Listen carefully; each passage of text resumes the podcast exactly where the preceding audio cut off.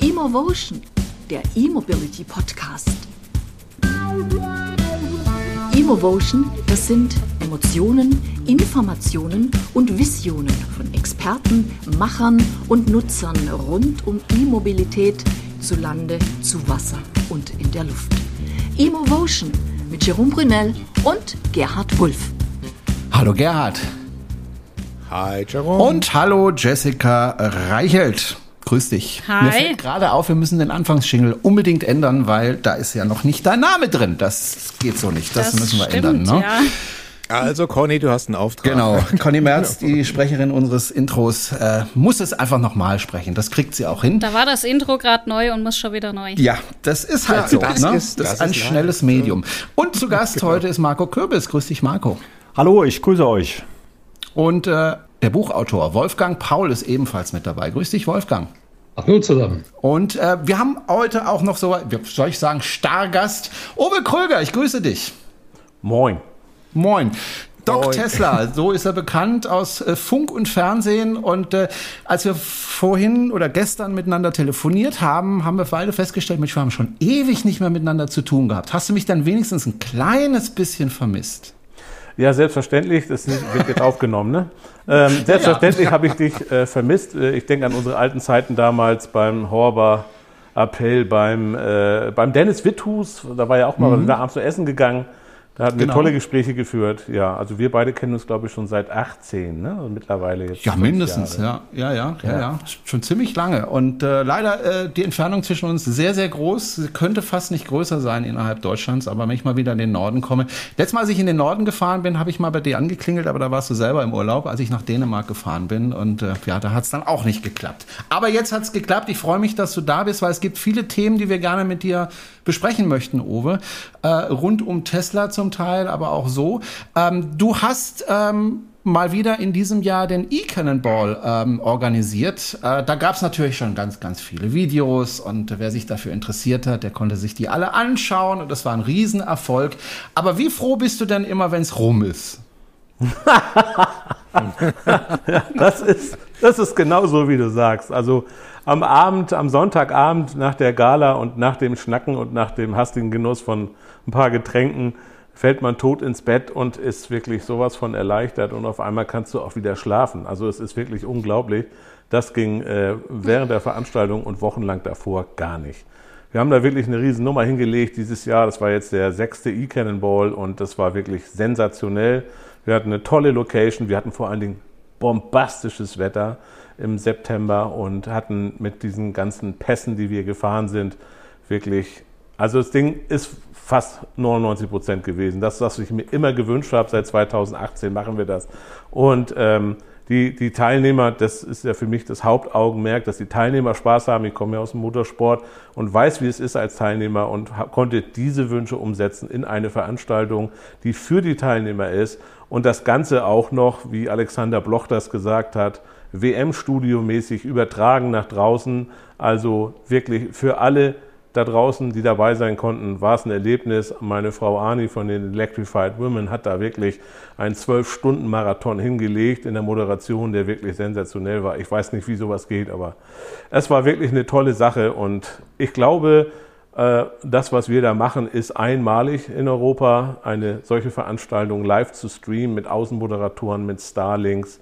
Es war wirklich kurzweilig, auch für uns als Fahrer. Ich bin ja regelmäßig natürlich äh, in einer eigenen Challenge unterwegs mit einem eigenen Partner gegen zwei andere. Diesmal der Alexander Bangula mit seinem wunderbaren Bruder Alfred, äh, Albert, Entschuldigung, Albert und wir, äh, Alexander Bloch und ich, waren im Lucid und haben gegen den Model S Plaid angestunken, haben natürlich auch verloren. War aber trotzdem geil, gell? Ja, war mega. Also mega. Wir sind jetzt, fangen wir so langsam an für 2014 zu planen. Auch dieses Mal, äh, 2024, Entschuldigung. 2024 wird das Ding wieder komplett anders. Wir ändern ja immer Regeln und äh, die Aufgaben. Und äh, ich habe für dieses Jahr auch schon mit dem Orga-Team eine ganz andere Geschichte am Plan. Und das wird eine tolle Überraschung und ich denke auch wieder spannend rübergebracht. Da bleiben wir dran. Gerhard, Ja, du, du kennst ja den Alexander Bloch auch persönlich, gell? Ja, ich kenne ihn ein bisschen äh, von meiner Zeit bei der Motorpresse. Ähm, da habe ich ja auch mal so ein, eine Zeit lang ein Projekt betreut und habe da ähm, ja, verschiedene Technikmagazine, die sich nicht mit Verbrennermotoren beschäftigt haben, ins Internet gebracht. Also sprich Connect, Handys, äh, Audio, Stereo Play, äh, Colorfoto etc. Also die ganzen Sachen, die sich nicht mit Verbrennermotoren beschäftigt haben. Und da habe ich den Alex kennengelernt schon und wir waren da auch verschiedenen Messen auch zusammen und ich habe damals schon gemerkt, der Typ ist gut, guter Typ. Und ich freue mich, dass er so eine tolle Karriere auch gemacht Ja. hat. Ja. Owe, du hast gesagt, 2018 war das erste Mal der E-Cannonball. Ähm, hättest du dir damals träumen lassen, dass das so groß wird? Weil das wird ja inzwischen auch im Fernsehen äh, Bericht erstattet. Äh, wir sprechen jetzt darüber, was ja noch, noch großartiger ist. Und äh, ganz ehrlich, hättest du gedacht, dass das so groß wird? Ich muss ehrlich sagen, ja. Also ich habe ein gewisses Ziel gehabt. Äh, mit dem Namen, den, ich, den mir damals eingefallen ist, wusste ich, das Ding kann nur gut werden.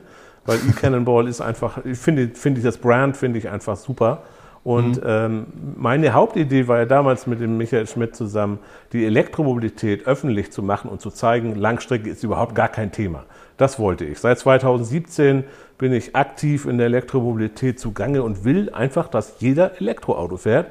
Und da habe ich mir gedacht, dieses trockene, nerdige Thema, was es damals noch war, du erinnerst dich, Ähm, das muss man irgendwie so rüberbringen, dass das Spaß macht, dass die Leute sagen, oh geil, das ist ja geil. Da sind wir von, von Hamburg nach München gefahren, wer zuerst da war, das waren noch 29 Teilnehmern, Teilnehmer mit verschiedensten Fahrzeugen und äh, das war sensationell. Und ähm, damals hatten wir schon Grip dabei, die uns begleitet haben und darüber auch berichtet haben und zwar wirklich ohne zu schimpfen und ohne irgendwas in Dreck zu ziehen. Und äh, so lief es bis heute beim E-Can-Ball. Es ist eine gute Veranstaltung und medial wird sie auch gut dargestellt. Also ja, doch, ich denke, da ist auch noch mehr drin. Ich kann mich tatsächlich auch noch erinnern, ähm, der erste E-Can-Ball, den habe ich verfolgt.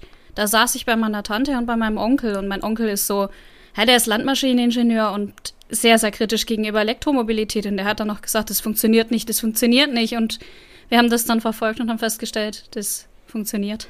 Weißt du, und wenn ich mich erinnere, als ich damals, wir haben ja gerade eben über Motorpressezeiten gesprochen, als ich den Alex kennengelernt habe, Alexander Bloch, ähm, das war 2000 bis 2002 war ich bei dem Unternehmen und ähm, ich kann mich genau erinnern, als ich ein Projekt entwickelt habe, Mobilität, also das war dann 2000, 2002 in dem Zeitraum, da habe ich dann äh, Mobilität 2012, Mobility 2012 entwickelt. So.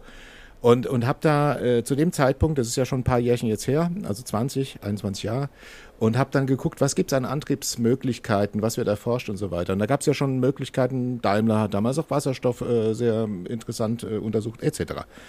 Und habe damals eine Serie darüber gemacht, über alternative Antriebsmethoden. Weißt du, was nach der ersten Folge passiert ist, die ich veröffentlicht habe online, als ich dann runterkam in die Kantine an dem Tag? Ich wurde angeguckt wie ein Paria. Ja. Ja, weil alle anderen schnüffelten an Auspuffen und waren da süchtig danach, dass sie. Weißt du? Ja, aber Owe war Also- ja auch mal so jemand äh, und selbst Ja, Owe klar. hat sich Der verändert. hat sich auch ne? entwickelt. Der hat sich auch entwickelt nach vorne. Aber das war echt eine harte Zeit. Wenn wir uns erinnern, damals äh, wurde dem Ganzen nur so ein, ja, so ein Spinner-Image verpasst. Oder es hatte so ein Spinner-Image. Ja, aber wir sind jetzt. Wir sind jetzt tatsächlich da gelandet, wo es umgesetzt wird und wo wir genau an, an, an, an dem Kipppunkt sind, wo es wirklich auch richtig losgehen kann. Gibt es natürlich noch Stellschrauben, werden wir heute auch beobachten, werden wir auch über, im Buch über die Reichweitenangst und so weiter sprechen. Aber es passiert. Es ist jetzt live Ja. da. Wenn es irgendwann mal, Owe, äh, den Wettbewerb gibt mit einem Wohnanhänger hinten dran, dann melde ich mich hiermit an. Ne? Okay. Selbst mit meinen 60 Kilowattstunden Model S äh, Und mache zwar, ich dann damit. und zwar das Auto vorne dann automatisch fahrend, autonom fahrend und du liegst hinten im Wohnwagen und pelzt. genau. das wäre gut, ja. Wenn du das hinkriegst, bist du dabei. Gut, äh, ich, ich nehme dich beim Wort. Kriegen wir irgendwo hin. ähm, worauf ich dich aber auch ansprechen möchte, ähm, wenn du schon mal da bist, sind noch zwei weitere Themen. Das andere Thema wäre nämlich ähm, Werkstätten bzw. Reparaturen von E-Fahrzeugen. Da geistert im Moment durch die Presse, ja, äh, E-Mobile schön und gut, aber wenn sie dann kaputt gehen, dann wird's richtig teuer. Hat mich ein bisschen gewundert, Owe, und dann habe ich ein bisschen drüber nachgedacht und habe ich so gedacht, naja gut, also ich gehe relativ selten in die Werkstatt, aber wenn ich in die Werkstatt gehe, dann kann es tatsächlich teuer werden. Wie siehst du das denn eigentlich? Du bist ja Spezialist für sowas. Ja, als Sachverständiger ist das natürlich mein täglich Brot. Und ähm, bisher ist es so, wie der ADAC das sieht, auch gerade veröffentlicht hat und auch Six zum Beispiel, die große Autovermietung, wenn du dort auf die Seite gehst, dort steht das gleiche wie beim ADAC, 35 Prozent weniger Wartungskosten über die, über die Zeit hat man in so einem Elektroauto. Das ist auch meine Erfahrung. Tatsächlich teilweise auch noch weniger. Es kommt eben darauf an, ob du zu deinen Inspektionen gehst oder nicht. Äh, es ist ja bei Tesla so, dass wir kein Wartungsintervall haben. Bei anderen genau, Elektrofahrzeugen gibt es natürlich ein Wartungsintervall. Aber wenn du jetzt siehst, bei einem Verbrenner alle 30.000 oder 20, ich weiß das Intervall nicht, ist auch unterschiedliche Hersteller, hast du natürlich Kosten 700, 800 und so weiter. Und wenn du dann mal was hast bei einem Elektroauto, dann kann das natürlich in den Kontur schlagen, wenn du jetzt zum Beispiel einen Onboard-Lader wechseln musst oder was weiß ich was. Dann wird es ein bisschen teurer, aber über das gesamte gesehen, Total Cost of Ownership, äh, ist dieser Reparaturbereich doch wesentlich weniger kostenintensiv als bei einem Verbrennungsfahrzeug. Denn auch dort kannst du mal ein Steuergerät haben, was kaputt geht oder was weiß ich. Wir kennen ja die ganzen Teile, die ein Elektroauto nicht hat. Ne? Over, Totgeber, ja. Kopfdichtung, Auspuff. Kerzen, Verteiler und you name it. Ich könnte jetzt zwei Stunden was aufzählen. Hm. Das, ja, ja, das, das, das haben wir natürlich nicht. Wir haben im Elektroauto 150 bewegliche Teile, im Verbrenner 3000. Ähm, dann kann man sich Richtig. ja schon ganz klar ausrechnen, ob die Kosten dann höher sind. Und natürlich sind Ersatzteilkosten die aber auch schon sehr gesunken sind, zu Anfang vor ein paar Jahren noch relativ hoch gewesen, aber die Fertigung, auch die Batteriereparaturen und was es alles gibt, das sinkt wirklich rapide im Preis. Und im Moment ist es ja auch so, dass wir so eine kleine Krise haben, weil wir gerade vom Tipping Point sind. Das ist ganz normal. Also nachdem die Nerds ein Elektroauto gefahren haben und die dann die normalen, die Influencer und Leute, die Technik interessiert sind, kommen jetzt die ganz normalen Leute und das ist normal, dass vor so einer äh, äh, Situation die Kurve ein bisschen abflacht. Aber die Herstellungskosten von den Elektroautos werden immer, immer weniger. Wir haben die große östliche Gefahr, die auf uns zukommt, die auch tatsächlich sehr, sehr gute, qualitativ chinesische Autos bauen, die wirklich top sind. BYD sprechen wir später noch drüber, genau. Okay, Entschuldigung, wollte ich nicht vorgreifen, aber Nein, ähm, ist gut. das sind natürlich auch Sachen, die ich so sehe, auch jetzt physisch und das ist schon mhm. Da passiert einiges, die Preise werden immer günstiger. Und ich sage eigentlich immer, es sind zwei Sprüche, die ich habe. Elektro, Elektromobilität ist ein wie Fischertechnik, ein Elektromotor, ein paar Taschenlampen, Taschenlampenbatterien und Abfahrt. Oder eben das Verbrennen von Kraftstoffen jeglicher Art ist nicht die Zukunft. Und damit, und jetzt kommt das letzte Totschlagargument, wenn mich jemand anspricht, ja, ich glaube nicht dran, sage ich immer, brauchst du auch nicht. Regierung und Hersteller ja. haben es für dich entschieden. Du kannst du denken, was du willst, interessiert mich nicht. Ja. Ich, ich habe auch kürzlich zu ihrem Mann gesagt, du, ich, ich möchte dich gar nicht überreden. Ich muss dich auch nicht überreden, weil wenn du genau. in zehn Jahren in den, in den, Laden gehst und dir ein Auto kaufen willst, äh, dann viel Spaß, wenn du dir einen Verbrenner kaufen willst. Du wirst keinen finden, schlicht und ergreifend. Äh, ich will aber nochmal zurück aber, auf die Wartungskosten nein, kommen. Ganz, ganz, ja? wenn ich ganz kurz äh, einen Eindruck von, von, von Freitagabend schildern darf, als wir uns in der Motor World in, in Böbling getroffen haben. Wir sind ja durch die Hallen gelaufen, wo wirklich die extrem geilen alten Autos rumstehen. Und auch neue. Oldtimer, wo du einfach siehst, oh Mann. Flügeltürer, egal, schöne Cabrios äh, von den besten Marken der Welt. Okay. Und da hat mir der eine Kollege, der neben mir stand, der auch zum Stammtisch ging, der hat mir gesagt, jetzt bauen wir doch da einfach einen kleinen Elektromotor rein wir müssen ja keine große Batterie haben, wir wollen ja nur cruisen. und ja, und genau, das, das äh, fände ich eine geile Idee und wird, wird auch kommen. Es gibt ja schon Unternehmen, die das machen, die äh, Autos umrüsten auf diesen Antrieb. Hier zum Owe zum Beispiel. genau. Ja, ich habe es gemacht. Ne? Ich habe einen 66er Mustang umgebaut auf ja, Elektrotechnik genau. mit äh, Tesla-Batterien. Ich habe da 55 Kilowattstunden drin. Ich komme 300 Kilometer weit lade mit 20 kW, AC, ja, ne? alles vollkommen ausreichend. Bin heute da wieder mitgefahren, ein Traum. Ja. Und das war auch tatsächlich ein 66er Sechszylinder mit Dreigang-Schaltung, den wollte keiner haben. Bei einem V8 Automatik hätte ich ein bisschen Bedenken. ja, aber es hat mir heute eine Freundin gesagt, ja, ist ja alles schön und recht, aber so, so einen geilen Oldtimer, da will ich den Sound haben und die Vibration vom Motor. Da habe ich gemeint, kannst du alles haben. Massagesitz, brrr, Lenkrad kriegt auch die Vibration und den Sound kriegst du über die Anlage. Fertig. Notfalls kann man dann sogar noch den Geruch von Kerosin einspielen. Ich würde gerne noch mal kurz auf die Reparatur zurückkommen. Ich habe jetzt gerade noch mal nachgedacht. Ja. Ich habe ja einen Tesla Model S 60 mit einem 75er Akku, was ja schon mal recht selten ist auf den Straßen. Ähm, und ich habe überlegt, der hat jetzt 223.000 Kilometer drauf, Batterie alles gut. Was bisher kaputt gegangen ist, ist vorne äh, Querstabilisatoren, Lenker, keine Ahnung. Das ist aber üblich. Ich meine, nach ja, 220.000 ja. Kilometer dürfen die auch mal kaputt gehen. Das ist äh, unabhängig von Elektromobilität. Aber was mir halt auch kaputt gegangen ist, ist der FKW-Lader. Waren mal eben, zack, bumm, 2.000 Euro. Sowas passiert mit einem Verbrenner natürlich so nicht. Der hat keinen. Ja, der hat andere Bauteile. Ich habe sie ja vorhin gerade genannt. Die auch teuer Wenn du da mal eine Kopfdichtung machst, bist du auch mit zwei Mille dabei. Scheiß Arbeit. Jeder, der das ja. mal gemacht hat, weiß das. Und bei den heutigen Fahrzeugen ist es ja so, dass die so dermaßen verbaut sind mit Sensoren und Abgasrückführungen, dass du, um da an die Kopfdichtung ranzukommen, richtig lange schrauben musst.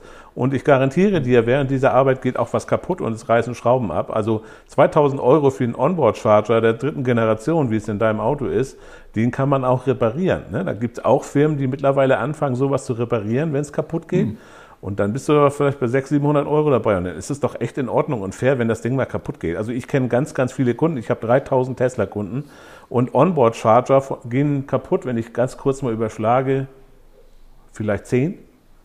So, nun bist du einer von denen. Ach, na Pech toll. Gehabt. Das tröstet mich jetzt aber. Oh, das tröstet mich sehr. Gut, man kann auch mal Pech haben, ne? Du kennst ja noch Klaus-Dieter Pascal, ne? Aus unserem Buch. Ja. Den ja. Protagonisten. So, wie kommt das, ähm, wenn Tesla jetzt keine Wartungsgebühren erhebt? Also ich habe ja auch einen Tesla Model 3, habe mir das äh, mal irgendwann zugelegt. Und äh, das war dann genau die entscheidende Frage. Wie sieht es mit Wartung aus? Keine. Hat mich dann sehr gefreut. Das war auch ein Kaufargument. Und ähm, ja, warum erhebt Tesla das nicht, deiner Meinung nach? Und die alle anderen machen das. Die verlangen ja nochmal Wartungsgebühren. Und zwar ja, in unterschiedlicher ja. Höhe. Ja, Wartungskosten ähm, ist natürlich ein Privileg der Legacy, das heißt der alteingedienten Hersteller. Die bauen jetzt Fahrzeuge und sagen, okay, äh, irgendwo müssen wir auch ein paar Kohle, ein paar Taler verdienen, sonst sind die Werkstätten leer. Und deswegen machen sie einfach eine Wartung. Ich habe mich da, ich war ja in Porsche Taycan noch und der, äh, da ist die Wartung 700 Euro, alle 30.000 Kilometer. Und ich habe mich da wirklich intensiv mit den Leuten unterhalten und habe mich gefragt, was macht ihr da? Ich habe das Auto selber vorher nachgeguckt, habe die Wischerblätter selber gewechselt und die Scheibenwasch Wasserflüssigkeit aufgefüllt, mehr ist da nicht. Und dann sagt er, ja, wir gucken noch mal rein und wechseln die Bremsflüssigkeit. Und ich sagte, nach zwei Jahren brauchst du das nicht machen, die Bremse wird kaum beansprucht. Ja, das ist da aber so. So, und bei Tesla, Elon Musk sagt, brauchen wir nicht. Wenn was ist, das Auto meldet sich, dann gucken wir als erstes erstmal over the air, ob wir das eliminieren können. Das ist schon mega geil, finde ich wirklich eine tolle Idee. Und wenn wir es nicht können, dann kommst du zu uns ins Service. Und wie wir alle wissen, bis vor kurzem bis, bis vor das Model 3, also bis 19, war, waren das No-Profit Center, die Service Center. Mittlerweile sind es Profit Center, weil es mittlerweile ja auch viele gibt und die müssen jetzt auch verdienen. Aber der Ansatz, und deswegen ist es ja auch so, dass Tesla wirklich vielen althergebrachten und angedienten Herstellern in den Arsch tritt. Wir brauchen keine Wartung. Sicherlich haben sie auch Verschleißteile, aber sie gehen natürlich mit einem ganz anderen Fokus an die Sache ran. Und das ist der Unterschied zu den Herstellern, die wir so alle kennen, weil die wollen unbedingt noch verdienen. Für mich nicht, genau. nicht gerechtfertigt. After Sale Business. genau. genau, wie früher, wie immer. Der Tab wie immer so mockt. Ja. Aber ist das jetzt deine Meinung, dass sie irgendwann nachziehen? Werden die nachziehen, deiner Meinung nach? Tesla? Müssen sie. Nee, die anderen, die müssen, OEMs, die OEMs, die teuer ihre Wartung nach wie vor verkaufen. Ja, ich denke auch, dass es äh, weniger wird, wenn du überlegst zu einem Hyundai oder Kia. Das ist natürlich, sagen wir mal, zwischen Tesla und Mercedes Audi VW. Die sagen, okay, du kommst zur Wartung vorbei, bist mit 150 Euro dabei oder 170, wir gucken da mal rein und äh, gucken mal, ob irgendwas im Fehlerspeicher ist und das war's. Das finde ich schon fair. Der Kunde weiß, okay, mein Auto ist in Ordnung, die haben drauf geguckt, wir sind ja nun nicht alle Profis. Und der Hersteller sagt, okay, ich kann mir noch ein paar Taler reinziehen und ich habe natürlich auch tolle Daten von dem Auto, während ich das auslese und kann damit arbeiten und eventuelle zukünftige Fehler ausmerzen, indem ich solche Daten verarbeite. Also ich denke auch, dass die deutschen Hersteller in Zukunft das etwas anpassen werden, weil sonst werden ihnen die Leute die Kunden weggehen, weglaufen. Ich bin auch tatsächlich, deswegen, das ist mit ein Grund, warum ich wieder einen Tesla fahre und meine Frau den Porsche. Äh, ich habe mir den Tesla gekauft, auch mit aus diesem Grund. Ich habe keine Lust, in die Wartung zu fahren. Ich habe keine Lust, mhm. irgendwie einen drauf gucken zu lassen. Ich kann es auch selber. Und der mir dann sagt, ja, äh, Wischerblätter wechseln und einmal mit dem Lappen drüber gewischt, 750 Euro, schönen guten Abend, Dankeschön. Äh, das möchte ich nicht. Also, ja. Und das muss auch nicht sein. Wie die Chinesen das machen, wie die chinesischen Hersteller jetzt herangehen an diese Sache? Habe ich noch gar keine Erfahrung. Ich denke ja, dass sie mit Franchise-Firmen zusammenarbeiten werden, die wir alle kennen, ob es ATU ist oder Vergölzt oder was weiß ich, äh, Firmen. Und ähm, ich denke, dass sie auch um den Markt, und das ist ja ganz schwer für die, jetzt ein wenig zu überschwemmen oder überhaupt zu erobern, auch die Preise für Wartung niedrig halten und auch daran bleiben. Also meine Erwartung ist, wenn ich äh, zum Reifenhändler gehe und sage, zieh mir mal bitte die Sommerreifen runter, mach mir die Winterreifen drauf, guck doch mal bitte nach den Bremsen und nach der Bremsflüssigkeit. Das machen die und äh, jetzt ist die Bremsflüssigkeit seit sechseinhalb Jahren drin und die sagen mir jedes Mal, die ist noch okay. Wundert ja, mich. Aber jetzt wechsel sie mal. also ich habe wirklich beim letzten Mal, als ich auf die Sommerreifen gegangen bin, habe ich gesagt, du, die ist jetzt schon seit sechs Jahren drin, guck doch nochmal danach. Und dann haben sie ja. mir gesagt, nö, wir haben sie getestet, die ist völlig in Ordnung. Äh, Bremsen sind auch noch die ersten. Ja. Was ich aber auch immer gucken beim Reifenwechsel, guck doch mal nach den Bremsen. Und äh, die andere Wartung ist, wenn ich zum TÜV gehe und der mir sagt, na, da musst du was machen. Das ist meine andere, äh, meine andere äh, Wartung, die ich da mache. So, äh, mehr habe ich bisher nicht gemacht. Äh, Marco. Genau. Vielleicht noch, ähm, ja, auch beim, auch beim Service ist ja Tesla da sehr, sehr führend. Ähm, ich konnte jetzt selber wieder ähm, Service machen, letztens bei der, in, in Stuttgart in der, in der Motorstraße und, und da ist wirklich so, du fährst mit dem, mit, dem, mit dem Auto vor, das Auto lockt sich selber ein, du bekommst Nachrichten über die App, du musst dort, dort mit niemandem mehr sprechen, du kannst dich direkt aus dem Auto in die, in die Lounge gehen, Kaffee trinken, siehst den, siehst den aktuellen Zustand und so weiter und irgendwann steht es dann wieder fertig vor der, vor, der, vor der Tür. Also da sind die wirklich auch schon meilenweit voraus, so mit, mit Service, wie, wie, wie flüssig das halt auch alles so fu funktioniert, finde ich. Da hast du dann auch nicht mehr die, die alte Verbrennerdenke, wo dir einer noch einen Ölwechsel empfehlen will, so wie man es mir beim allerersten Kundendienst empfohlen hat. Wir müssten dann bitte den äh, Ölwechsel noch machen.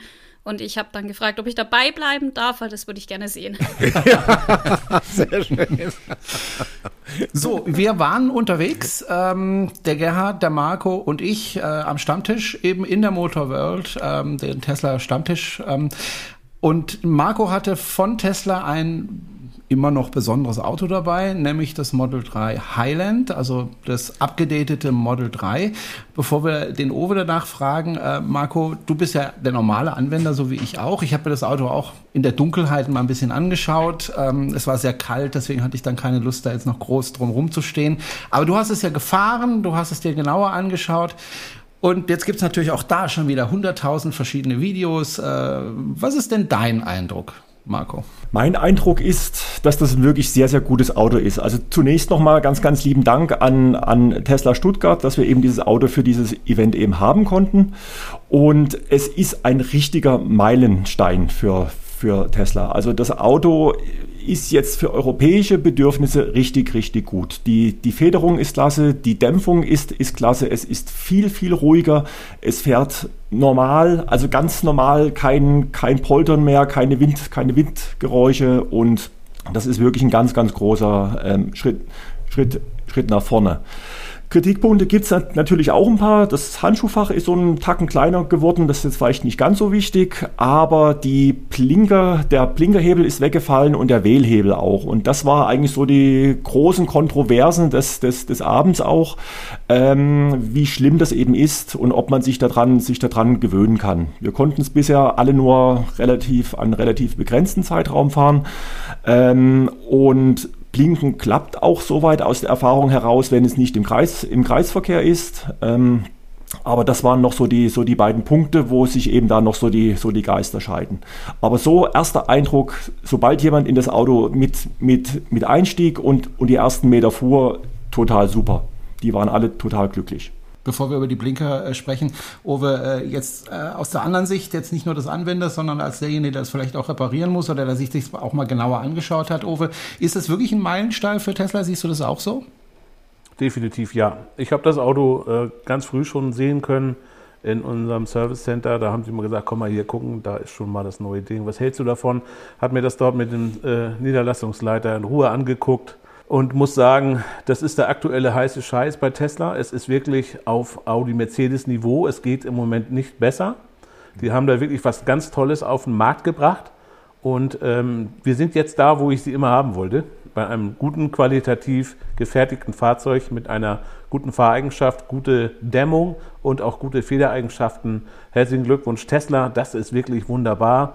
Und zu deinem äh, Argument mit den fehlenden Lenkstockhebeln.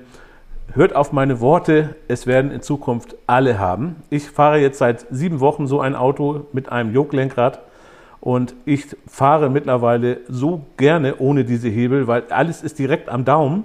Du gewöhnst dich, das ist eine kognitive Sache, das muss man sich mal vorstellen. Ich bin ja nun schon mit 54 Jahren alter Mann. Und ich habe tatsächlich zwei Wochen. Ich, ich bin auch 54, Owe. Sei vorsichtig, was du sagst, ja? Stopp. Ich habe zwei Wochen gebraucht, um das zu verstehen und hinzukriegen. Und wenn ich mich jetzt in einen, und das tue ich jeden Tag viermal, in einen anderen Tesla sitze, drücke ich auf den Airbag rum, wenn ich blinken will. Ich habe mich schon dran gewöhnt. okay, ich habe mich geil. schon ich habe mich dran gewöhnt und es werden sich alle dran gewöhnen und auch das Joglenkrad, auch das wird sich durchsetzen bei vielen, da bin ich ganz sicher. Äh, das geht so einfach mittlerweile. Zu Anfang habe ich auch irgendwo die Luft gegriffen, wenn es aus dem Kreisel geht und so. Aber die sind ja nicht bescheuert bei Tesla. Es gibt so kleine Stege zwischen den Blinktasten und du weißt immer, überm Steg, da ist links, ist rechts und unterm Steg ist links. Und das ist eine Kopfsache. Das dauert ein bisschen, aber es geht irgendwann, dann hast du es drauf und ich möchte es nicht mehr missen. Tatsächlich. Hätte ich auch nicht gedacht, dass ich das mal sage. Aber das wird man sich dran gewöhnen. Und ja, nochmal, das Auto ist wirklich der Hammer. Und aus meinen Tesla-internen, also ich, es ist im Moment das Nonplusultra, was Tesla auf den Markt bringt, ist das Model 3, der Highland unter den Teslas. Und ich glaube, wenn, wenn du einen Lifehack machst, wo du sagst, pass mal auf, über dem Steg ist links, unten ist rechts oder umgekehrt. Ja. Und ganz mit einer ganz sanften, hypnotischen Stimme erklärst, wird es jeder begreifen. Ja, ich habe mir tatsächlich überlegt, ähm, dass ich dazu, ja. ich habe ja diesen, den Kanal T&T E-Mobility, ich habe mir überlegt, ja. ob ich tatsächlich mal äh, so ein Video darüber mache, äh, Joglenkrad geht oder geht nicht. Und, dann, und das einfach erkläre, weil es ist wirklich, und ich habe es ja eben schon gesagt, ich hätte es nicht gedacht, hm. es ist geil. Du gewöhnst dich dran. Es dauert einen Augenblick tatsächlich, wenn du dich reinsetzt, so wie du gerade gesagt hast, Marco. Äh, ihr seid ein bisschen mit rumgefahren, mehrere Leute. Dann ist das ungewohnt und komisch. Und deutsch typisch ist das erstmal doof. Und oh, geht ja, gar nicht. Ja. Wollen wir nicht mit anfangen. Aber tatsächlich, man gewöhnt sich dran. Und es ist so, dass ich, ich möchte das nicht mehr haben mit den Hebeln. Gut, ich meine, diese Diskussion, die brennt ja schon seit Wochen, äh, spätestens als das Model S und das Model X äh, aktualisiert äh, worden sind. Du fährst ja aktuell ein Model X, soweit ich weiß, äh, wurde ja darüber diskutiert. Ich glaube, das ist eine Endlosdiskussion. Ich glaube, da, ich muss, ich muss, glaube ich, jeder selber ausprobieren, ne, Marco? Ja, die Diskussion, Entschuldigung, dass ich unterbreche, die Diskussion ja. kommt von denen, die das nicht fahren und nicht benutzen. Ja, richtig. ja, ich bin es auch noch nicht gefahren. Ich kann es mir ehrlich gesagt, also Blinker kann ich mir noch vorstellen, aber dieses Lenkrad kann ich mir ehrlich gesagt nicht vorstellen, obwohl ich ja auch aus der Fliegerei komme und da gibt es ja solche Dinge schon seit sehr langer Zeit, aber da musst du halt nicht im Kreisverkehr damit rein mit dem Flugzeug. Ja? Das ist dann doch nochmal was anderes. Aber ich würde gerne nochmal auf die Mechanik des Autos äh, zurückkommen. Äh, ich habe ein Video. Nee, Entschuldigung, Marco, du zuerst. Eine, eine ganz, ganz kurze Anschlussfrage noch. Ähm, jetzt hat ja äh, Tesla ja das Model 3 Highland wieder mit einem runden Lenkrad gebracht. Ähm, weißt du, warum es da jetzt kein Yoke-Lenkrad gab? Weil eigentlich wäre doch die logische Konsequenz jetzt gewesen, dass sie das dann auch im, im, im Model 3 bringen. Wäre das ein zu, ein zu großer Schritt gewesen oder hast du da mehr Informationen? Ich denke, das ist äh, auch ein Schritt, warum man das Palladium Model S und X immer noch so ein bisschen äh, raushebt aus der Masse. Wenn du jetzt tatsächlich auch okay. dieses Lenkrad, was ja wirklich ein, ein, Highlight ist, in Anführungsstrichen, je nachdem, wie man, wie man damit klarkommt, auch noch in das Modell einbaust, hast du eigentlich kaum noch Gründe, warum man sich ein S oder X kaufen soll. Ich denke, es ist noch ein bisschen eine exklusive Sache, glaube aber auch, dass das kommen wird. Lass uns noch mal kurz auf die Mechanik äh, zurückkommen des Model 3 Highland. Ähm, ich habe irgendwo ein Video gesehen, wo gefilmt wurde und dann gesagt wurde, naja, also man sieht jetzt keine großen Unterschiede. Hinten die Bremsen sind nicht mehr von Brembo, sondern von ZF äh, und ansonsten haben die nicht viel gefunden. Das heißt, das ist alles nicht so wirklich sichtbar, was da verändert worden ist. Ne? Ein Facelift. Was erwartest du? Also wir haben äh, vorne andere Scheinwerfer, hinten andere Rückleuchten. Wir haben einen komplett anderen Innenraum. Also was heißt komplett? Es sind andere Materialien drin, es gibt eine andere Dämmung, es ist etwas hochwertiger geworden, aber es ist einfach eigentlich nur ein Facelift. Also morgen kommt mein lieber Freund Robin von Robin TV zu mir mit seinem, den hat er gestern bekommen. Und dann werde ich das Ding mal auf die Bühne nehmen und, wie man das von mir kennt, ein bisschen zerlegen und mir das angucken und auch ein Video drüber drehen. Ich bin mir aber sicher, dass ich keine großartigen Überraschungen von einem Facelift erwarten kann. Anders als beim Model S und X Palladium ab Modelljahr 22, was wirklich eine kom fast komplette Umkonstruktion ist, außer außen. Also, Tesla macht es wie die Telefonhersteller. Die nehmen so ein Telefon, was willst du denn da noch ändern? Aber innen ist alles anders. Und das macht Tesla auch. Dem ist es eigentlich nicht so wichtig, wie es außen aussieht, sondern was ist drin, was für Technologie, was für Akkus, was für Motoren, wie effizient können wir das machen, wenn ich überlege, dass es sechs verschiedene Model S Motorhauben gibt, also Frankhauben.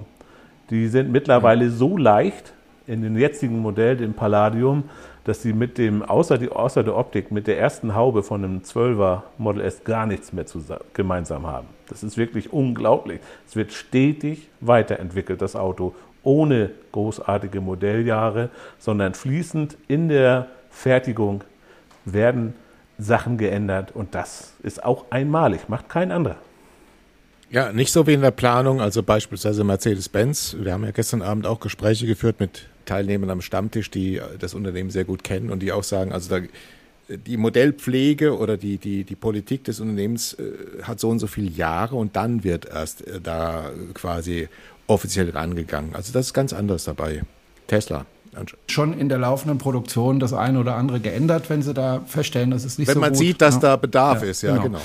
Ja. Nee, ich habe ich hab deswegen gefragt, Owe, weil ihr vorhin gesagt habt, sowohl der Marco als auch du, das ist jetzt so dermaßen viel besser und äh, man sieht es aber halt nicht. Ne? Und deswegen habe ich nachgefragt, was haben sie denn dann verändert? Also ihr sagt zum Beispiel, äh, das liegt besser auf der Straße aber wenn ich dann hingucke, ist es genau die gleiche Konstruktion. Dann frage ich mich als Laie, was ist denn da geändert worden? Na gut, die Dämpferabstimmung nehme ich an. Ne, genau, Komponenten.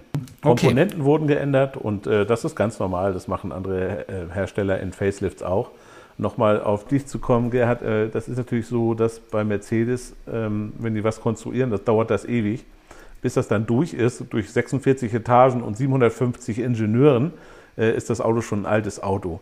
Und das ist eben bei Tesla nicht so. Da gibt es ganz, ganz kurze Wege und wenn es wirklich eklatant ist, gibt es einen Anruf beim Elon und der sagt dann, äh, äh, nö, machen wir nicht. Oder ja, mach sofort. Und so läuft das. Das ist eine Sache von einem Tag.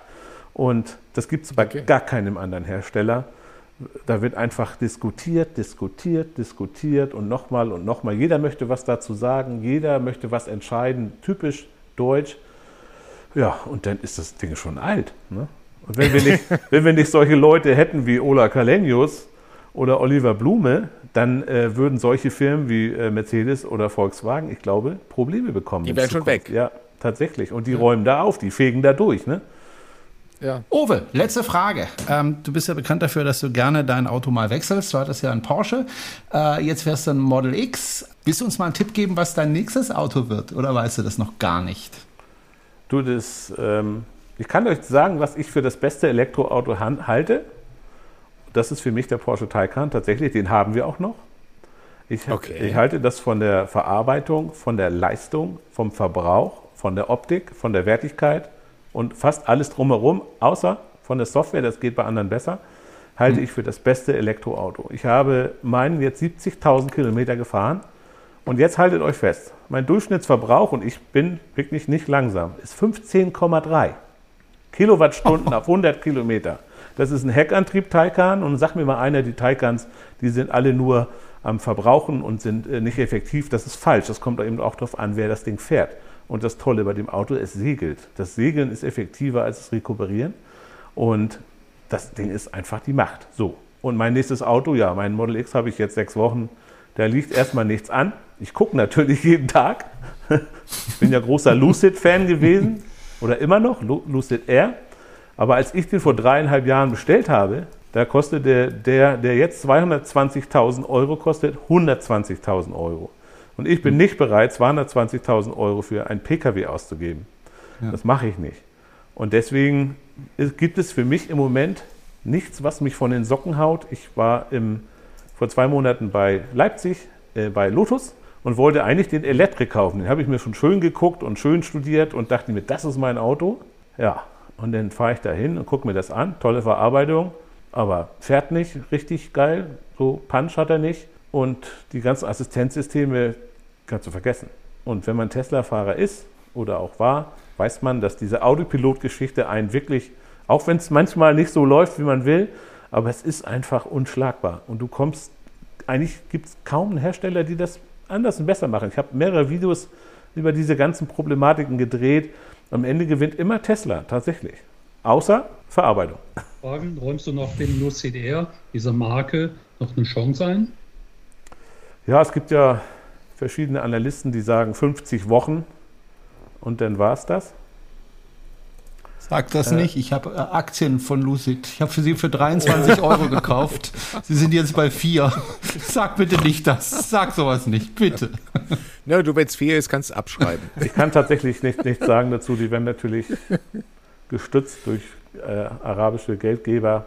Hm. Ich weiß es nicht. Ähm, ich würde es denen wünschen. Ich finde das Konzept super. Ich war ja damals bei der äh, ersten Preview-Vorstellung für Investoren und Vorbesteller in Amerika.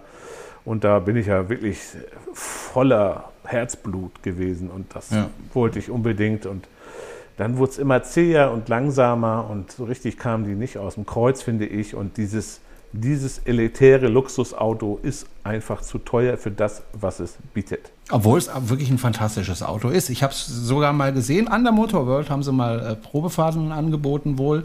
Äh, ich bin damals nicht damit gefahren, aber ich hatte mich da nicht angemeldet. Aber das ist eigentlich ein tolles Auto, aber halt ja. zu teuer. Zu teuer. Zu teuer, ja. Ich durfte das ja in Hilden vorhaben. Da sind ja die Ausstellungen gewesen in Hilden beim Schüren. Und das war schon, ich habe nicht die fachliche Möglichkeit, das so zu beurteilen wie du, äh, Ofe, aber das war schon sehr imposant. Wir saßen mit mehreren Leuten drin, meine Frau hinten und dieser Punch, den den Wagen hat, mit diesen 2, irgendwas Sekunden, natürlich nach dem amerikanischen Rollout, wie man das kennt, aber das war schon sehr, sehr beeindruckend. Ja, das ist es. Dem ist nichts hinzuzufügen, denke ich. Ähm, Owe, Herzlichen Dank, dass du uns Rede und Antwort gestanden bist. Äh, wenn es mal wieder Themen gibt, äh, die dich betreffen, werde ich mich wieder bei dir melden. Würde ich mich freuen, wenn du wieder zu uns stoßen würdest. Sag liebe und herzliche Grüße an die Ani von den Electrified Women. Und ähm, ich hoffe, wir sehen uns äh, irgendwann mal wieder in naher Alles Zukunft. Klar. Super. Mach's gut. Danke fürs Kommen. Bis Tschüss, dann. Owe. Immer. Ciao. Viel Spaß euch noch. Ciao.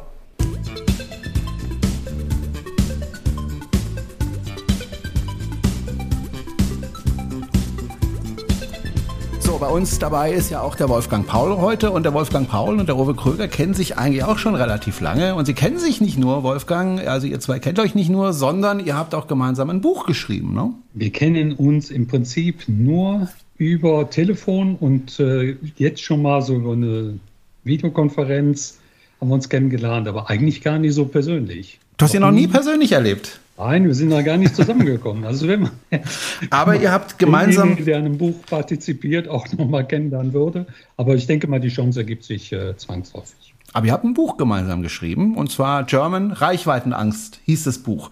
Ähm, das ist, glaube ich, 21, wann ist das erschienen? 21, gell? Ja, ich muss aber korrigieren, nicht gemeinsam, sondern Owe war so freundlich, mhm. äh, da so ein bisschen uns, äh, Input äh, genau zu geben, weil wir gefragt haben, ähm, wir haben Tipps bekommen, wir brauchen ein paar Prominente natürlich in dem Buch.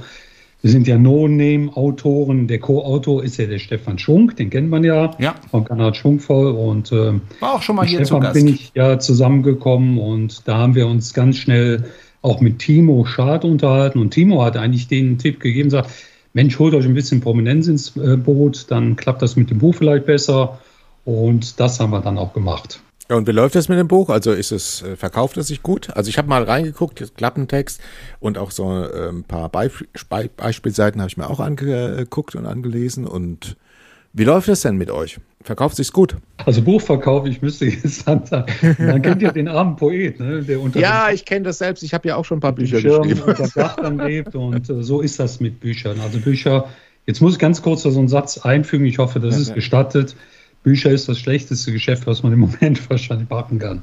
Wenn ich so einen Namen hätte und ich bin aus dem Fernsehen oder ein sehr bekannter, genau. dann reißen sich die Verlage. Man sieht das, man muss das ein bisschen beobachten Da gehen die Verlage umgekehrt auf die Prominenten zu und sagen, Harpe Kerkeling, kannst du mal irgendwie ein Buch schreiben? Und dann sagt der Harpe, komm, ist kein Problem, ich schreibe was über Katzen ne? oder irgendwas. Genau, egal. Wurscht. Egal, und das machen die anderen auch. Jennike, wir waren am Jennike dran, wir haben ihm das Buch mal geschickt. Dem Hannes Jennike, der äh, nicht nur Schauspieler, sondern auch Umweltaktivist ist. Ja, genau. Und da haben wir uns gefreut, dass ich bis zu dem Management bin ich vorgedrungen und da sagte die, ich weiß gar nicht mehr, wie sie hieß, eine sehr nette Dame im äh, Empfang dann und sagt, ja, der Hannes hat es mal angeguckt, aber der schreibt ja gerade oder ist in seinem eigenen Buch und da war das Thema dann auch durch. Ja, wie läuft so ein Buch? Das läuft recht gut, aber natürlich nicht mit dem Punch. Wenn man so jetzt Auto vergleicht, ne? Elektroauto hat einen Punch, da ist das Buch so ein bisschen hinterher, weil ähm, uns fehlte genau dieser Einstieg, dass alle Beteiligten da vielleicht auch in einem größeren Stil mitmachen. Man hat immer gedacht, so ein Buch ist ein Selbstläufer und das ist es natürlich nicht. Ja, klar. Mhm. Aber trotzdem, also ich bewundere auch alle anderen wie, wie mich selbst. Ich bewundere auch mich, dass ich das Risiko eingegangen bin, Bücher zu veröffentlichen, weil es ist immer schwierig. Ich habe es mit Verlagen probiert, ähm, ich habe es auch im Selbstverlag probiert, aber die Villa am Bodensee kriegst du damit nicht. nee, das ist so. Man muss auch gucken, wie liegt man thematisch. Ne? Man lernt ja, genau. ganz schnell, ähm, wie liegt man da thematisch drin. Ist das so ein zeitgemäßes Buch? Ja, ist sehr zeitgemäß, ne? aber wer springt denn an? Und das haben wir mit dem Stefan natürlich eine Riesenchance noch gewittert und haben gesagt, Mensch, wir machen das jetzt ganz anders. Es gibt ja viele Bücher über Elektromobilität und sagen, wir müssen uns mit dem sogenannten ähm, Unterscheidungsmerkmal klar abstellen. Ne? Wir, wir, müssen uns ein bisschen abgrenzen. Und dann haben wir das mit Humor gemacht.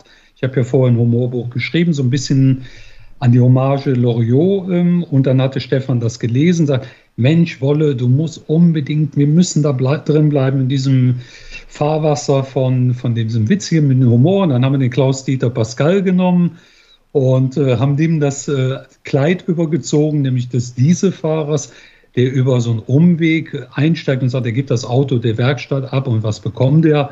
Zu seinem Leidwesen ein verhasstes Elektrofahrzeug. Ne? Und so geht er quasi diesen Weg, den wir so ein bisschen alle gegangen sind. Ne? Erstmal, wir haben unsere Erfahrung gemacht, sind sehr begeistert gewesen, aber der Klaus-Dieter Pascal natürlich gar nicht. Ne?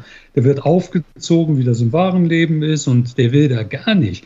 Und er merkt aber so langsam in der Geschichte, dass diese Überzeugung des Elektroautos ihn irgendwie mitnimmt, weil er muss ja selber jetzt recherchieren. Er muss genau dieses äh, leidige Thema aufmachen, während ihn sein, sein Drumherum an Stammtischbrüder mit äh, Phrasen überschüttet und ihn aufzieht und durch den Kakao zieht. Und das macht eine nette Geschichte natürlich aus, dass wir uns quasi selber mit ähm, veräppeln. Ne? Wir nehmen uns selber aufs Korn, wir nehmen das mit, einer, mit einem, sag mal, mit einer Geschmeidigkeit hin und äh, wir sind ja gar nicht verlegen, uns selber, wie gesagt, durch den Kakao zu ziehen, aber wir haben die Brücke geschlagen und das äh, muss sein, das, das ist gut gelungen, zur fachlichen Input, weil die Themen gerade zu der Zeit lief das ja, wir erinnern uns, was ist mit Lithium, was ist mit Kobalt, ja. das schlimme Kobalt oder wie die Frau Baerbock sagte, Kobold. Kobold ne. Ich habe übrigens dann die Werkstatt angerufen, damals vorher ein Smart, habe denen das erklärt, ich sage, können Sie nicht mal nachgucken, da ist Kobold drin in der Batterie.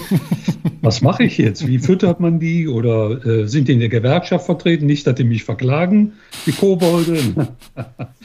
Ja, der, ähm, ich glaube, der kann, konnte meiner Spur des Humors nicht folgen. Da kommen Sie vorbei, wir gucken mal nach. Ne? okay. Aber das hat er mit einer sehr komischen Stimme gesprochen, so ein bisschen in der Psychiater, in der Psychiater-Tonart, und habe es dann sein gelassen. Ja, und die Themen sind wir durchgegangen, haben gesagt, nur so geht es, wenn wir das erklären, auch was ist ein Frank, ne, das wussten nun mal die wenigsten und haben das dann auch mal fett unterstrichen. Dann gibt es hinten ein Sachregister, wo man schnell nachgucken konnte so ein bisschen dieses Nachzügler-Effekt kommt, dass man das Buch ist einfach unterrepräsentiert, würde ich heute sagen. Und das hat bestimmt eine andere Chance auf dem Markt verdient. Das könnte ja jetzt doch eigentlich so ein perfektes Weihnachtsgeschenk werden für den Kritiker im Freundes- und genau. Familienkreis. Genau. Weil es scheint ja quasi so eine Art humoristische Almanach-Story zu sein für den noch nicht überzeugten. Oder irre ich mich da? Das war auch exakt mit diesem Hintergrund geschrieben. Das ist ja nicht für die Elektroleute selber wie wir. Wir sind ja in dieser Blase, wir sind ja vollkommen überzeugt. Das ist ja immer ganz urig. Man steht mit jemandem an der Säule, man erzählt was und man merkt, man ist direkt tief im Thema drin. Die Leute haben sich fachlich da sehr tief eingelesen oder haben dann selber schon Erfahrungen gemacht, sondern es war ja für die gedacht, die dann noch kritisch diesem Thema gegenüberstehen. Die sagen, mhm. das funktioniert doch nie. Und wie soll sich der Edward Kawulke aus dem sechsten Stock im Hochhaus mit am Kabel runterschwingen, um dann an Strom zu kommen? Und dann hört man ja die urigsten Stories. Ne? Wo soll der Strom herkommen? Der kommt natürlich aus der Steckdose oder was weiß ich. Man hört wirklich das Abstruseste an Argumenten, was meines Erachtens sogar bis heute geblieben ist. Und so könnte so ein Büchlein vielleicht, ich, ich will jetzt nicht darauf pochen, dass es so ist, aber ich denke, es kann überzeugen, wenn man eben mit der Offenheit in jedem Buch muss man mit einer gewissen Offenheit da dran gehen. Und dann mag das natürlich noch die Kritiker überzeugen. Die wirklichen Widerständler, ich nenne sie jetzt immer so, dieses eine Drittel, was man immer so psychologisch nicht überzeugen kann, an die kann man nicht gehen. Die kriegt man ja einfach nicht. Es gibt Verbrennerfans, klar. Es gibt Fans, die einfach Verbrenner fahren wollen. Die mögen den Sound, die mögen den Geruch, die mögen das, was an Vibrationen kommt, das Gefühl vom Motor, wie auch immer wie mir immer dauernd erzählt, sagt, wie soll denn das gehen? Ähm, ich will jetzt hier losfahren in Köln und ich fahre am Gardasee. Ne? Das sind 1200 Kilometer. Wie mhm. oft musst du denn dann tanken? Moment, du brauchst ja so, so eine Woche länger mit deinem Auto. Ja, dann hört man sich das an. Alles gut, fahr du weiter den Verbrenner. Ich überzeug dich gar nicht, wie Urfe das handhabt und auch gesagt hat. Früher oder später fährst du auch Elektro und dann ist ja. das ganze Thema so, so für dich gegessen, ja. Und so sehe ich das auch. Jetzt haben ja einige äh, beigetragen. Ich habe nochmal nachgeschaut. Also nicht nur Uwe Kröger äh, war dabei, sondern der Mann, über den wir vorhin schon mal gesprochen haben, Alexander Bloch war dabei, Christopher Carazzoni, den kennt man als Carmeniak, äh, war mit dabei, ähm, Lisa Bohm äh, bei, von den Electrified Women war mit dabei.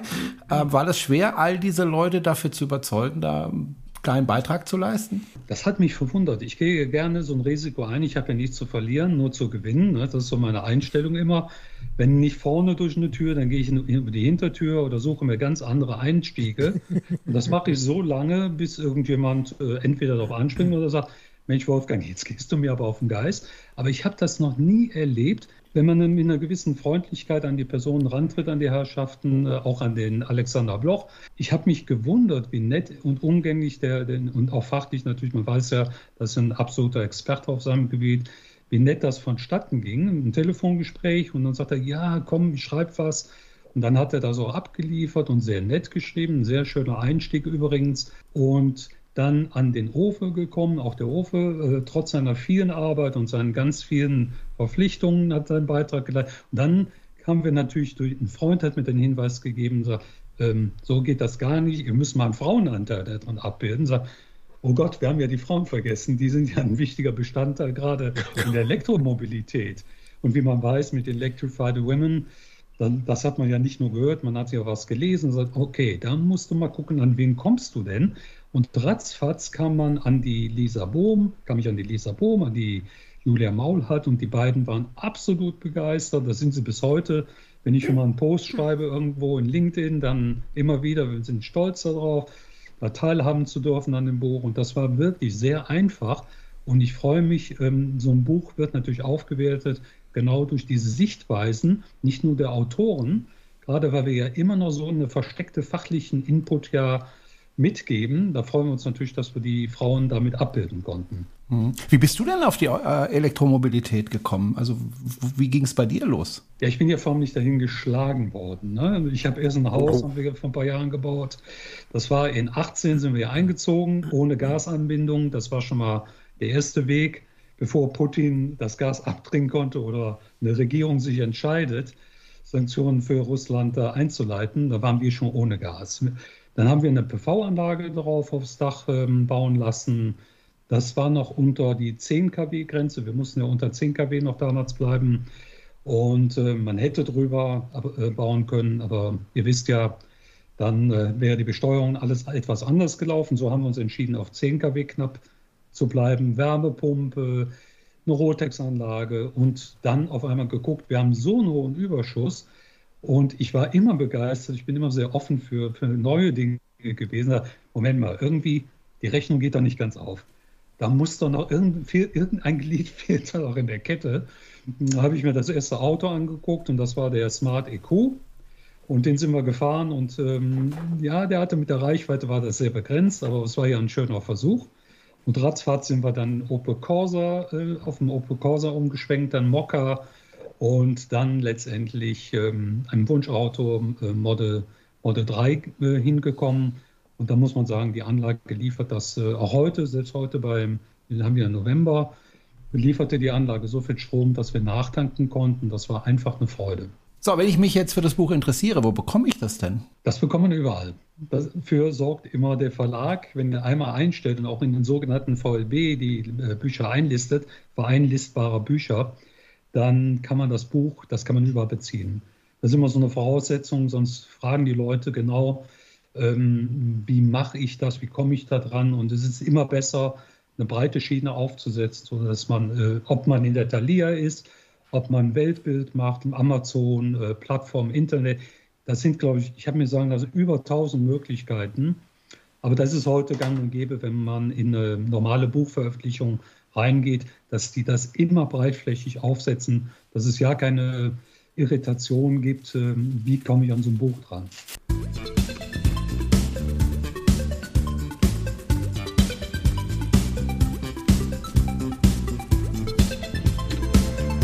So, der Wolfgang bleibt noch ein bisschen bei uns und wir haben noch einen Studiogast und zwar den Elias Kerlinski. Elias Kerlinski ist äh, von Greenboat Solutions. Grüß dich, Elias.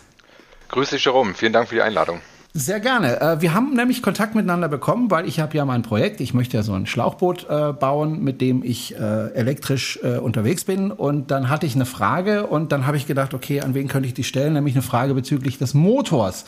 Ich brauche ja Motor für mein, mein, mein Gedöns. Und ähm, Du hast eine Firma, die ausschließlich Elektromotoren verkauft. Äh, es gibt ja viele Motorenhändler für, für Boote, aber ihr habt euch darauf spezialisiert, nur Elektromotoren zu verkaufen, ne? Das ist richtig. Wir machen ausschließlich Elektromotoren für Boote und unsere Geschäftsidee kam daher, dass es früher ganz schwierig war, überhaupt einen Überblick zu bekommen, was es so am Markt gibt. Und dadurch, dass es auch gar nicht so leicht ist, so einen Motor auf dem Boot, für ein Boot auszulegen, haben wir da eine Nische gesehen und gesagt, okay, wenn das uns so geht, dann wird es anderen ja auch so gehen. Und so hat das damals angefangen vor viereinhalb Jahren. Ich habe die Erfahrung gemacht, ich war auf einer Bootsmesse und dann gab es da auch Elektromotoren, aber wenn ich mich dann mit diesen Verkäufern unterhalten habe, haben die eigentlich eher versucht, mir die Verbrenner zu verkaufen. Das passiert mir bei euch nicht. Ja, die klassischen Händler, die sind dann noch ein bisschen, äh, sage ich jetzt mal, konservativ, was die Beratung und äh, die Motoren anbelangt. Und die, nehmen, die greifen lieber zum Altbewerten. Jetzt seid ihr ein Startup sozusagen. Wie lange, wie lange gibt es euch schon? Uns gibt es seit circa viereinhalb Jahren. Also seit viereinhalb Jahren, okay. Ähm, ihr würdet aber mehr Umsatz machen, wenn ihr jetzt auch noch Benzinmotoren ins Programm nehmen würdet, oder? Hm, das weiß ich gar nicht. Ähm, dadurch, dass wir gar nicht selber richtig installieren und eine Werkstatt haben und Verbrenner ja doch sehr serviceintensiv sind, das ist ja ein Vorteil von Elektromotoren, dass sie das fast gar nicht haben, und der Markt ja auch schon aufgeteilt ist, wüsste ich gar nicht, äh, ob wir da wirklich Umsatz liegen lassen. Aber klar, ein bisschen wahrscheinlich schon. Was sind denn die Vorteile äh, des Elektromotors im Schiffsbereich äh, und was sind dann auch auf der anderen Seite die Nachteile? Also wir beschäftigen uns ja normalerweise schwerpunktmäßig mit äh, Motoren für ähm, Autos. Äh, wie ist das denn bei den Booten? Ja, also im Auto ist ja der Vorteil vor allen Dingen ähm, ja, die Umweltfreundlichkeit und die Beschleunigung. Ähm, natürlich auch Lautstärke, aber dieser Lautstärke-Aspekt, der ist auf dem Wasser wirklich nochmal deutlich, deutlich höher als im Automobil, wo ja auch ja, Geräuschunterdrückung, Verglasung und so weiter alles viel weit, viel weit ausgereift ist als im Bootsbereich. Und auf dem Wasser ist man ja eigentlich, um sich zu entspannen. Und wenn man da dann neben so einem 5 PS Zweitakter sitzt, der einem richtig im Ohr hämmert, das ist dann schon ein Ta Unterschied wie Tag und Nacht, wenn man dann einen Elektromotor hat, den man fast gar nicht mehr hört, sich nebenbei unterhalten kann. Also das ist ganz klar der größte Vorteil. Natürlich dazu kommt noch, dass die weniger wartungsintensiv sind. Ölwechsel und der jährliche, der entfällt. Und die Elektromotoren sind unglaublich effizient. Nachteilig ist ganz klar die Reichweite. Im, und auch im Verhältnis zum Automobil habe ich im Wasser einen viel höheren Widerstand. Und das heißt, dieser, dieser Reichweitenaspekt, der ist auf dem Wasser tatsächlich auch noch ja, höher als ähm, jetzt auf der Straße. Insbesondere wenn ich Gleitfahrt machen möchte. Also wenn ich mit einem Rumpf aus dem Wasser kommen möchte, brauche ich ex also exponentiell mehr Leistung, um das überhaupt zu erreichen und dementsprechend ist der Verbrauch auch dementsprechend hoch. Ähm, also das ist so der eine Nachteil von Elektromotoren, also gar nicht von den Motoren selbst, sondern eher von der Energieversorgung, den wir da sehen. Und deswegen sieht man fast auch keine Gleitboote, also schnelle Motorboote, die elektrisch unterwegs sind. Das ist wirklich noch eine Nische. Nur dort, wo es verboten ist, mit Verbrenner zu fahren. Wie ist denn die Entwicklung? Ähm, werden immer mehr Elektromotoren verkauft oder ist es stabil oder ist es sogar rückläufig? Wie, wie war das jetzt in den letzten viereinhalb Jahren bei euch? Also wir sehen ja wirklich nur einen kleinen Teil des Marktes, aber sind ja ganz gut vernetzt durch unsere Partner und Lieferanten. Also es ist natürlich schon stark wachsend. Natürlicherweise, es gibt immer mehr Verbote auch immer mehr höhere Richtlinien und aber auch ein höheres Umweltbewusstsein von, von den äh, Bootsbesitzern. Das heißt, der Markt wächst ganz natürlich und Corona hatte da nochmal geholfen, weil da sind ja auch viel mehr Leute denn aufs Wasser gegangen, haben, äh, sind dem ja, Wassersport nachgegangen. Und jetzt mit den, äh, mit dem, sag ich jetzt mal, in den letzten ein, zwei Jahren oder eineinhalb Jahren mit ähm, Ukraine-Krieg und jetzt auch Nahost und so weiter, Konflikt, äh, höherer Inflation, ist der Gesamtmarkt denn doch stark eingebrochen. Ähm, aber das ist jetzt nicht explizit nur für ähm, Elektromotoren der Fall, sondern allgemein, gerade bei Neubooten. Da ist, sieht es aktuell wohl ganz schlecht aus, was ich so aus, ja, aus der Branche höre. Ähm, ist aber auch klar, niemand braucht ein Boot und schon gar nicht einen Elektromotor für ein Boot, dass das das erste ist, wo gespart wird. Auch wenn wir es persönlich als Firma nicht so merken, weil wir ja dann doch noch relativ klein sind und ähm, auch viele Sachen gemacht haben, um ja, zu wachsen. Ich möchte nochmal auf die Reichweite zurückkommen. Du hast ja gesagt, ähm, wenn man also in Gleitfahrt kommen möchte, also wenn man den Bug aus dem Wasser heben möchte und dann richtig schnell fahren äh, möchte, wir reden jetzt über Geschwindigkeiten von 40, 50, 60, 70 km/h äh, oder 30, 40 Knoten. Klar, aber wenn ich jetzt langsam fahre und sagen wir mal vier, fünf Knoten fahre, dann ist die Reichweite doch ausreichend, oder? Genau, also wir nennen das dann in Verdrängerfahrt. Da ist die Reichweite in der Regel ziemlich hoch. Ziemlich hoch ist für mich, sage ich jetzt mal, 20, 30, 40 Kilometer. Ähm, also nicht vergleichbar mit einem Kfz, wo es ja mehrere hundert sind, sondern ähm, dass man so vier bis acht Stunden gemütlich fahren kann. Das ist so das, worauf die meisten Boote ausgelegt sind. Und das funktioniert ja schon heute. Ähm, ich habe dir ja ein bisschen mein Projekt geschildert, was ich mache. Also Schlauchboot und äh, obendrauf Solarzellen und dazu ein Elektromotor. Was hältst du denn davon als Experte? Ja, an sich ein spannendes Projekt. Vor allen Dingen ähm, bin ich gespannt, wie du die Herausforderung lösen möchtest mit dem Dach und das Montieren. Da, ja. äh, das ist bestimmt, also das sieht dann bestimmt interessant aus. Ich hatte auch schon ein paar Kunden, die haben ähnliches gemacht, aber nicht mit einem Schlauchboot, sondern mit einem Festrumpfboot dann. Okay, ich werde ich werd dir Fotos schicken. Oder ich komme mit, ihr seid in Berlin, gell? Wir sind in Berlin-Köpenick, genau. Genau, dann kann ich nach Berlin mal kommen mit dem Schlauchboot und euch das vorführen, wenn ich das dann fertig habe. Wir haben ja darüber gesprochen, welchen Motor ich nehmen sollte. Ich hatte erst so ein chinesisches Fabrikat.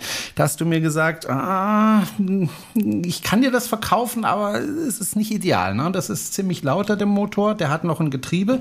Nimm lieber das andere chinesische Fabrikat, ne? Ja, also wir versuchen ehrlich zu beraten, weil am Ende wir, also unser, unser Konzept ist Multi-Brand. Das heißt, wir versuchen alle guten Produkte zu haben im Sortiment und dann halt unabhängig, Hersteller unabhängig beraten zu können. Und hm. ja, der eine Motor, der ist halt, hat dann ein Getriebe sehr laut. Sagen wir es mal so, da sind schon von drei Stück sind zwei zurückgekommen. Das heißt auch, dass ja die Kunden damit nicht zufrieden waren, also dass die Kunden nicht zufrieden waren und das versuche ich dann natürlich dann auch eine Beratung einzu, einfließen zu lassen. Weil wenn der Kunde mhm. nicht glücklich ist, bin ich nicht glücklich und ja, das bringt ja dann auch nichts. Wie ist denn das allgemein, äh, weil wir gerade von Kunden sprechen? Habt ihr mehr Geschäftskunden oder habt ihr wirklich mehr Privatleute? Ähm, wie, wie, ist denn da eigentlich die Verteilung? Also wir haben, sage ich jetzt mal, wirklich 80, 90 Prozent Privatkunden. Also Bootsbesitzer, genau wie Jerome jetzt, die ein Projekt haben oder einen ähm, oder an einem Boot schon, was sie dann umrüsten möchten, elektrifizieren möchten. Das ist so der klassische Fall bei uns. Und natürlich haben wir auch ab und zu ähm, Gewerbekunden, aber das hängt ja auch mal ein bisschen von der ja, Struktur ab, von der Vertriebsstruktur. Wir sind ja Händler und dementsprechend finanzieren wir uns da über die Händlermarge. Und professionelle Kunden gehen meistens direkt auf die Hersteller zu oder auf ähm, ja, und überspringen dann die Hände am Ende. Elias, äh, was bietet ihr denn da so an? Also ist, sind das nur, nur, nur Außenborder oder Inborder, Außenborder und in welchen Leistungsklassen habt ihr denn da Motoren? Außenborder ist die größte Kategorie, weil es auch am einfachsten umzurüsten ist. Alten Motor abhängen, neuen ranhängen, ähm, eventuell noch eine Lenkung anbinden, das ist fix gemacht. Mhm. Ähm, aber wir haben auch Inboarder für Wellenanlagen im Sortiment, Pott-Antriebe. Das sind Motoren, die unter dem Rumpf direkt montiert werden, also mit dem Rumpf verschraubt werden Und dann gibt es noch, ja, dann drehbare Podmotoren ähm, und andere Sail Drives. Also das ist dann aber eher Randanwendung. Und Leistungssegment ist vor allen Dingen bis 6 Kilowatt. Das ist umgerechnet circa 8 PS. Das ist so das, in diesem Bereich verkaufen wir am meisten Antriebe, also 1 bis 6 kW. Und das ist dann für Boote bis circa 3 Tonnen sind die dann ausreichend und alles darüber hinaus haben wir auch Projekte, aber ist dann eher immer, ähm, das ist dann, sage ich mal, wirklich Einzelprojekte. Mit 11 kW, 15 kW, ähm, da wird es dann schon größer und theoretisch gibt es Elektroantriebe bis über 200 kW, aber da haben wir ehrlicherweise selbst persönlich noch kein Projekt gehabt. Okay. Ich kriege ja, wenn ich das dann bestelle bei euch, einen 6 kW Motor. Ähm, wie schnell wird mein 4 Meter Schlauchboot damit ungefähr werden? Hängt ein bisschen von der Zuladung ab. Also, also nimm mal ein bisschen ab. ja, genau, wobei das natürlich äh, die 10 Kilo machen da nicht den Unterschied. ähm, aber wenn man jetzt, es macht natürlich einen Riesenunterschied, ob man jetzt alleine unterwegs ist oder mit drei weiteren Personen noch im Boot und vor allem wie auch das ganze Boot und der Aufbau dann wiegt. Also wir haben mhm. ähm, ähnliche Projekte, wo ein Schlauchboot dann circa 20 bis 24 km/h schnell wird. Aber dann ist es auch wirklich optimiert. Ich denke mal, so 18 km/h wird es schon machen. Okay. Immerhin. Ist das schon Gleitfahrt oder äh, bin ich da noch in der Verdrängerfahrt? Das ist schon Gleitfahrt, ne? Nee, da kommt man schon aus dem Wasser raus, genau. Mhm. Verdrängerfahrt okay. wäre, sage ich jetzt mal, bis, man könnte locker mit 500 Watt schön lautlos, ohne viel Welle, würde man mit diesem vorhin angesprochenen 4-5 Knoten vorankommen. Aber wenn man dann halt schneller fahren möchte, dann muss man den Hebel auf den Tisch legen. Ja, richtig. Und dann braucht man große, große Batterien. Äh, wenn ich so einen 6 kW Motor betreibe, ich habe so geplant, mir 5 kW Batterien äh, aufs Boot zu nehmen. Kommt das hin? Ja, das wir empfehlen praktisch immer so 1C zu nehmen, also bei 6 kW Motor circa 6 Kilowattstunden Batterie. Mhm. Das hängt meistens mit den Entladeströmen zusammen, die, die Batterien abkönnen. Also da, da muss man mal darauf achten, dass es abgestimmt aufeinander ist. Nicht, dass man, wenn man Gas gibt, auf einmal dann die Batterie abschaltet. Das, das darf man natürlich nicht machen. Das ist auch mhm. der Unterschied noch zum Kfz-Bereich. Da ist natürlich ein, kauft man ein Gesamtsystem, was aufeinander abgestimmt ist. Seitdem man, da gibt es natürlich auch Umrüstung, aber davon rede ich jetzt nicht. Im Bootsbereich haben wir wirklich immer sehr individuelle Systeme. Also ganz wenig Boote haben eins zu eins das gleiche System wie, wie ein anderes Boot.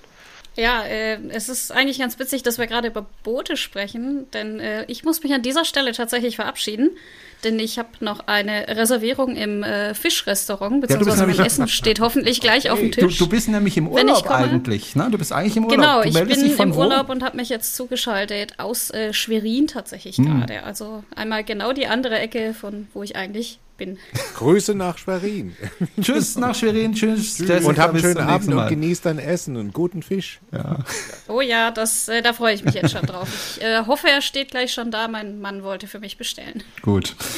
Elias, ähm, wie siehst du die Zukunft? Also werdet ihr euch weiter steil entwickeln oder ähm, ist es so wie gerade auch in der Automobilindustrie, dass es so ein bisschen holpert? Ja, ich hatte es ja schon kurz angesprochen, dass der Markt aktuell etwas schwierig ist, aber nichtdestotrotz, wir sind schlank aufgestellt und äh, arbeiten ja kontinuierlich weiter. Sind wir optimistisch, dass ähm, wir, sage ich jetzt mal, zumindest konstant wachsen, auch wenn es jetzt nicht mehr diese Verdopplung ist, die wir mal hatten vor zwei Jahren oder so. Das ist jetzt schwierig zu realisieren. Mich würde interessieren, äh, wenn du über Branding sprichst. Ähm, jetzt habe ich gehört, ähm, das ist angerissen worden, dass es um chinesische Motoren handelt. Wie stehen wir Deutschen denn da? Auch Haben gut. wir dann auch Antriebe im Hinter, in der Hinterhand? Hm? Auf jeden Fall. Also Jerome hatte ja die zwei chinesischen Hersteller angesprochen, aber der Marktführer für ja, Endverbraucher Außenborder kommt eigentlich aus Deutschland mit der Marke Torpedo. Das ist ein Münchner, ne? also Bayern. Aber der ist ziemlich teuer, ne? Wenn es um die größeren Motoren äh, geht, dann ja. Gerade in Kombination mit den Akkus ist das dann etwas teurer als von anderen Herstellern. Ähm, aber gerade der, ähm, der Travel, das ist das kleinste Modell, der hat 1 kW. Der ist für Schlauchboote gut geeignet, allerdings nur, wenn man da auch gemütlich unterwegs sein möchte. Ähm, da sind die preislich eigentlich in der, in der gleichen Range tatsächlich. Also da kostet das genauso, kostet der Motor genauso viel wie zum Beispiel von, ich weiß nicht, ob Markennennung hier gewünscht ist. Also da kostet der Torpedo genauso viel wie der E-Propulsion, der ansonsten noch sehr, sag ich mal, das ist der große Konkurrent aus China. Das ist auch der Motor, für den ich mich interessiere, weil er halt deutlich günstiger ist äh, beim 6 kW Motor. Würdest du sagen, dass dieser Aufpreis von Tokido durchaus dann gerechtfertigt ist oder ist das einfach, weil es halt ein deutsches Markenprodukt ist? Also ich finde, ja, ist natürlich immer schwierig, Preise zu bewerten. Mhm. Aber ich denke, ja, der, der Preis ist schon gerechtfertigt. Ist halt ein deutsches Produkt, was in Deutschland gefertigt ist. Der hat auch seine, seine paar Vorteile, dass der zum Beispiel deutlich leichter ist als der e-Propulsion, weil er auf ein Reduktionsgetriebe setzt und dadurch Gewicht einspart beim Motor. Der Mehrpreis kommt leider durch die Batterietechnik zustande. Ja, also ist immer schwierig zu bewerten, wenn man es selbst nicht kauft, bezahlen muss. Ne? Das ist. Hm. Sehr gut. Also, das ist halt mein Problem. Ich muss es bezahlen und äh, der Aufpreis bei, bei, bei dem 6 kW Motor fand ich dann eben schon ähm, ziemlich gewaltig, obwohl mich natürlich das deutsche Modell eigentlich schon interessieren würde. Aber gut, das schauen wir mal. Ich habe ja noch ein bisschen Zeit. Im Moment ist ja nicht die Saison. So irgendwann im April oder so werde ich mich bei dir wieder melden, Elias, und dann werde ich einen Motor kaufen. Dann schauen wir mal, wie viel Geld ich bis dahin zusammengekratzt habe. Ne? Das würde uns natürlich sehr freuen. Ich vielleicht Empfehlung, ich würde mich, ich würde dich bitten, an Mitte, Mitte Januar zu melden. Ja. Vor der Messe, da kann ich dann sagen, okay, was gibt's Neues, gibt es irgendwelche Preiserhöhungen und so weiter. Ah, okay. Ähm, mhm. Genau. Aber das ist natürlich dir überlassen. Ja, ja, nee, klar. Nee, klar. Ähm, gut, ähm, Elias, ich danke dir ganz herzlich, dass du uns Auskunft gegeben hast über die E-Motoren-Szene in äh, dem Bootsbereich. Und ja, ich drücke deiner Firma die Daumen, dass es weiter so positiv weitergeht. Und ich habe mich damals, und jetzt, ich bin ja nicht bezahlt von euch, ich habe mich da sehr gut aufgehoben gefühlt, weil ich einfach das Gefühl hatte, da kriege ich eine Beratung, da versucht nicht jemand mir das teuerste oder was weiß ich äh, zu verkaufen, sondern der wirklich äh, sich überlegt, äh, was braucht denn der Brunel? Ne? Das ist ja auch das, was du vorhin gesagt hast, äh, was die Beratung betrifft. Ich wünsche euch viel Erfolg weiterhin und wir bleiben in Kontakt. Und äh, wenn das Projekt mal fertig ist, komme ich bestimmt mal nach Berlin und tucker dann mit meinem E- äh, Motörchen äh, am Schlauchboot äh, durchs äh, Berliner Regierungsviertel. Ja, das würde mich sehr freuen. Vielen Dank fürs Gespräch, Jerome. Alles klar, tschüss, mach's gut, Elias. Ciao.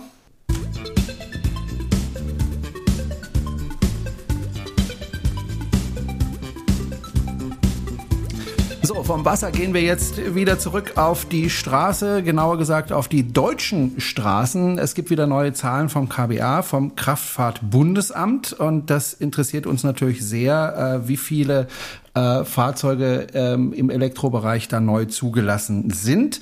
Es waren im Oktober immerhin 37.334 neu zugelassene Elektrofahrzeuge. Das ist immerhin ein prozentualer Anteil von 17 Prozent. Ein Prozent mehr als die Diesel. Das freut uns natürlich. Und ähm, es sind vier Prozent mehr als im Vorjahr, also Oktober 22 war es 4 Prozent weniger, also damals 13 Prozent. Jetzt sind wir inzwischen bei 17 Prozent. Aber was ich jetzt ganz interessant fand äh, bei dieser Liste äh, der zugelassenen Fahrzeuge, ist der Platz 1. Ich frage mal in die Runde, ihr kennt die Zahlen ja, glaube ich, nicht. Äh, was denkt ihr, was ist auf Platz 1? Welches Fahrzeug könnte auf Platz 1 liegen? Und ich bin mir sehr sicher, ihr werdet nicht drauf kommen. Marco. Ich frag dich mal. Ich hab's schon gesehen, ich hab's bloß wieder, bloß wieder vergessen. Es war nicht das Tesla Model, Model Y und es war auch nicht das Tesla äh, 3 Highland, aber ich hab's wieder, wieder vergessen. Verdammt. Es war tatsächlich der Skoda Enyaq. Der Enyaq? Ja, ja als ich das gesehen habe, habe ich gedacht, huch, Skoda Enyaq mit 2579 Verkäufen, 7% Anteil, also ganz weit vorne. Aber nicht die, die, die etwas motorisierte Perso äh, Version, sondern der, der normale. Nee, das sind alle zusammen. Äh, es gab da wohl, glaube ich, irgendwie so eine Leasing-Aktion, dass man den für 100 Euro im Monat leasen ah, okay. konnte. Oder irgendwie sowas gab es da. Ich habe mal versucht nachzurecherchieren, ich habe nichts gefunden, aber ich habe mir das sagen lassen. Dann direkt dahinter nochmal ein Fahrzeug aus dem VW-Konzern, nämlich der Audi Q4 e-tron. Äh, auf Platz zwei immer noch kein Tesla. Auf Platz drei ein Italiener, nämlich der Fiat 500e. Fand ich auch erstaunlich, weil der zwar ein echt schönes Auto ist, aber halt auch schweineteuer ist, aber es gibt wohl auch schon inzwischen Rabatte. Was mich jetzt nicht so überrascht hat, war der MG4. Mhm. Chinesisches Fahrzeug. Sehr schönes Auto. Ja. Äh, und erst dann. Ich bin früher ja, mal ein absolut. MG gefahren, ja. Ja, ja, da, ja, da, ja, da war der aber noch nicht chinesisch. Nein. aber über ähm, Chinesen werden wir ja noch reden. BYD, sage ich dann nur, kommt ja noch als ja, Thema. Ja, genau. genau. Und ähm, dann äh, kommt der erste Tesla tatsächlich, oh. Marco. Äh, und zwar das Model Y. Model Y mit äh, verkauften 1649 42 mehr als Tesla Model 3, das auf den nächsten Platz kommt. Dann kommt der BMW i4, VW ID4 und 5, der Dacia Spring kommt dann, Cupra Born, Opel Mokka E, BMW EX1, der Mini Cooper kommt dann, Hyundai Ioniq 5. Ich lese das jetzt alles vor, weil jetzt erst kommt der VW ID3. Das hat mich dann doch ähm, überrascht oder auch nicht. 916 Verkäufe, 2% Anteil dann der Mercedes EQA, Mercedes EQE, BMW X3, Audi Q8 e-tron ist auf Platz 20. Also recht interessante Zahlen, wie ich finde, weil er irgendwie das nicht so war, wie man das vielleicht erwarten konnte. Also wie ich es zumindest erwartet habe. Soweit also die ähm, ja, Verkaufszahlen im Oktober und wie gesagt 17% Marktanteil. Hoffen wir mal, dass der Marktanteil dann weiter steigt. Ähm, aber im Moment ist es eben schwierig, beziehungsweise es könnte jetzt ja nochmal ansteigen, weil ja im neuen Jahr die Förderung wieder ein bisschen abgeschmolzen wird und dann natürlich viele versuchen, noch die alte Förderung, also die höhere Förderung noch zu bekommen, so dass wir also November, Dezember durchaus noch mal bessere Zahlen sehen könnten, die dann im Januar wieder runterfallen dürften. Das kann man, glaube ich, schon jetzt sagen. Soweit also die Verkaufszahlen in Deutschland im Oktober, veröffentlicht vom Kraftfahrtbundesamt. Ähm, ja, also ich stelle mich auch jetzt noch auf ein heißes Jahresende ein. Ähm, es gibt gerade für das Model Y gibt es gerade ziemliche Rabatt, Rabattaktionen bei, bei, bei Tesla und das Model 3, wo jetzt die, jetzt die Schiffe aus, aus China kommen, ähm, wo es auch sehr, sehr viele Vorbestellungen gibt ähm, und da können wir nochmal eine heiße Jahresendrallye auch seitens Tesla nochmal mit erwarten dann, was da kommt. Tesla, Tesla wirbt bei mir sehr aggressiv äh, darum, dass ich ein neues Auto kaufe. Und zwar äh, einmal per E-Mail haben sie mir geschrieben, pass mal auf, du hast ein Auto, das hat äh, kostenloses Laden. Wenn du jetzt ein neues Auto kaufst, also entweder Model Y, Model S oder Model X, nicht Model 3, dann kriegst du dieses kostenlose Laden übertragen auf dein neues Fahrzeug. Das habe ich nicht nur per E-Mail bekommen, sondern das kam auch im Tesla auf den Monitor, nachdem ich dann abgesteckt habe, also geladen habe und dann abgesteckt habe, kam das plötzlich nochmal auf dem Bildschirm. Oh. Möchtest du nicht ein neues Auto kaufen? Also wir waren es gerade sehr aggressiv. Ich habe drüber mhm. nachgedacht und habe dann gesagt, ach nö, ich kauf kein neues Auto. Ähm, mir zu teuer. Ähm, nee, weil ich könnte ja mein Model S dann verkaufen, dann allerdings ohne das Supercharging inklusive, ähm, würde was weiß ich, was ich, 25, 30.000 Euro noch dafür bekommen und äh, das neue würde halt halt wieder 45.000 kosten, ungefähr Model Y, äh, müsste ich wieder 15.000 drauflegen. Äh, will ich jetzt gerade nicht. Ähm, oh. ich, ich, muss ja mein Bötchen, ich muss ja mein Bötchen finanzieren. Richtig. So.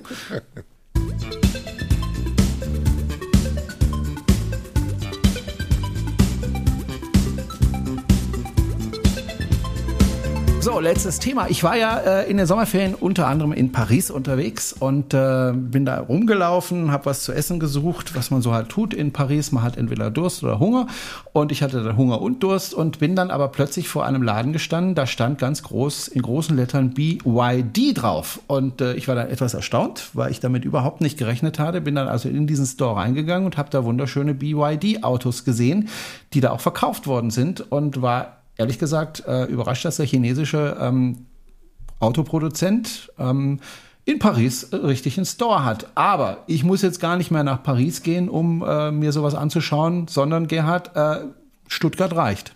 Äh, ja, ab demnächst. Also es war geplant schon ähm, eigentlich schon ein paar Tage. Ich, ich habe äh, noch keine nähere Information. Ich war die Woche schon unten in Stuttgart, habe geguckt, habe es nicht gesehen, dass es geöffnet hat, aber es wird da kräftig gemacht und gebaut und ähm, dekoriert.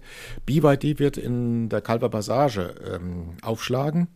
Und so wie Tesla vorher vor Bräuninger war, äh, wo jetzt Porsche drin ist, äh, wird also BYD in der Calver Passage dann auftreten. Und das wird ziemlich spannend, weil BYD ist ja ein Unternehmen, was ähm, ja äh, wahrscheinlich der Platzhirsch der Chinesen hier in Europa sein wird, in den nächsten Jahren auch ähm, wird auch den Europäern viele Marktanteile abjagen, ähm, haben in den letzten Tests verdammt gut abgeschnitten, also auch was Crash-Tests angeht, wo ja die Chinesen vorher nicht so gut waren.